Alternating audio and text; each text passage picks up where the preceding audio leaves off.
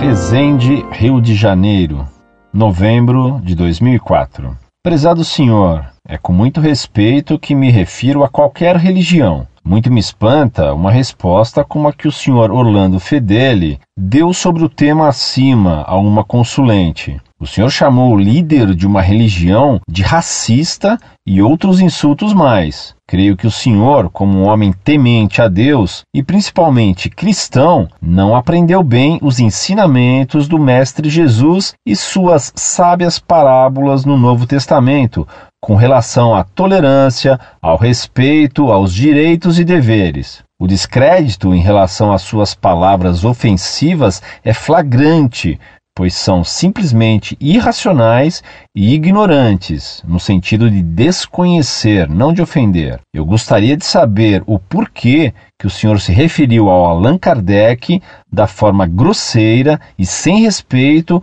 como da forma que li. Conheces toda a vida daquele homem? Sabes tudo a respeito do espiritismo cristão para proferir tais comentários? Saiba que respeito vossa fé e vossas verdades, porém acho que deverias ser um pouco mais respeitoso para com os filhos de Deus que optaram por crer em uma outra verdade, e não aquela que você crê. Respeitemo-nos uns aos outros e as guerras santas acabarão num piscar de olhos. Sejamos tolerantes e amáveis. Sobre maçonaria, penso também que conheceste bem pouco pois lamentas que membros tão importantes praticantes da mesma fé que o Senhor tenham sido ou sejam maçons. Nada sabeis sobre esta sagrada ordem, pois não conhecestes. As religiões são feitas para confortar-nos.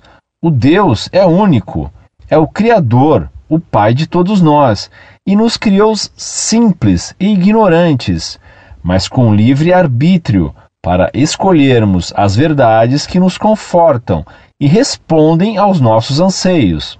O homem deve ser inteligente e racional, mas deve também e principalmente ser tolerante para com o próximo, pois somos todos irmãos, filhos de um só Deus.